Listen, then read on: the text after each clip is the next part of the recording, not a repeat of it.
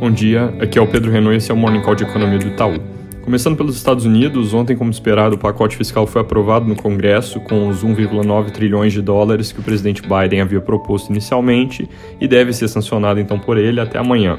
Como eu já vinha mencionando aqui, isso é um estímulo bem forte, inclusive um dos fatores por trás da pressão recente sobre a curva de juros nos Estados Unidos, mas uma vez aprovado, a discussão deve se voltar para ainda mais gasto do governo, dessa vez com um pacote de investimento em infraestrutura para os próximos anos, que pode ser votado por volta do fim desse ano. Ontem o dado de inflação veio mostrando um núcleo um pouco mais fraco que o esperado e isso trouxe certo alívio para os mercados globais, dado que mostra que apesar do risco de sobreaquecimento com a retomada de todos esses programas, inflação ainda segue ok.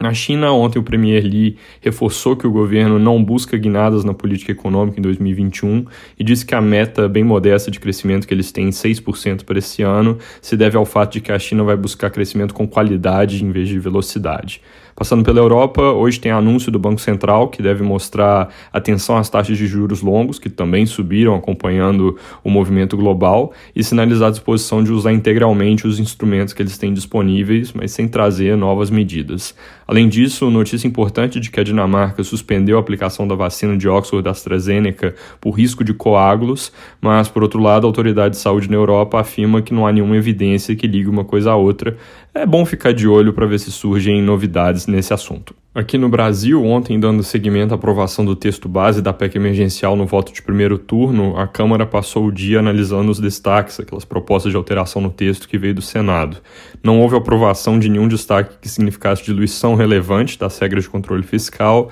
mas para evitar que isso ocorresse, os jornais reportam que foi fechado um acordo para aprovar na votação de segundo turno a supressão no texto da parte que diz que funcionários públicos não podem ter progressão de carreira nem promoções enquanto os gatilhos estiverem ativados. É algo que representa uma diluição nos efeitos da PEC, mas não é muito grande. Segundo o Estadão, foi uma concessão que o governo fez na negociação para garantir que medidas mais importantes, como congelamento de salários ou os gatilhos em si, não fossem derrubados. Então, o texto que sai da votação que terminou na madrugada de ontem, ele é praticamente igual ao que entrou, pequenas alterações, mas tem essa perspectiva de que ele vai perder mais um pedaço com a emenda que vai ser analisada no segundo turno. Com isso, os efeitos da PEC ficariam ligeiramente mais fracos, mas ainda seriam positivos para a dinâmica de contas públicas dos próximos anos.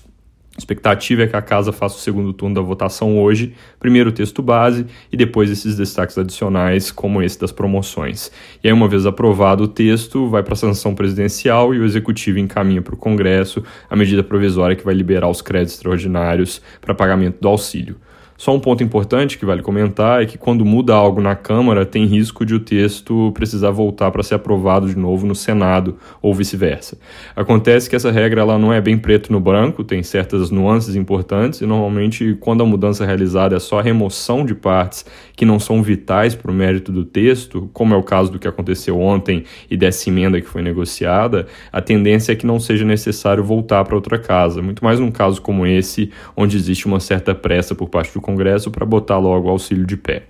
Ainda sobre o Congresso, ontem o Senado aprovou um projeto que torna o programa Pronamp de crédito para pequenas empresas uma linha permanente e que aumenta em seis meses a carência para quem tomou crédito por essa linha no ano passado, com a proposta de incrementar em cerca de 5 bi os recursos do programa. É uma medida que, obviamente, tenta trazer mais alívio numa situação que ainda é difícil, mas vale ressaltar que, por causa de pouco espaço no teto, ainda tem que ser definido de onde sai esse dinheiro.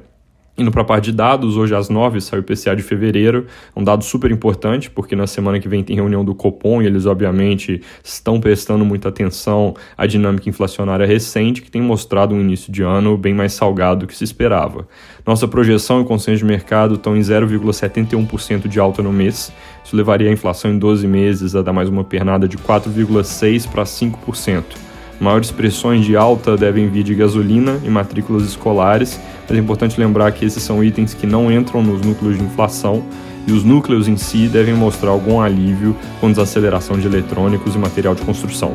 É isso por hoje, bom dia!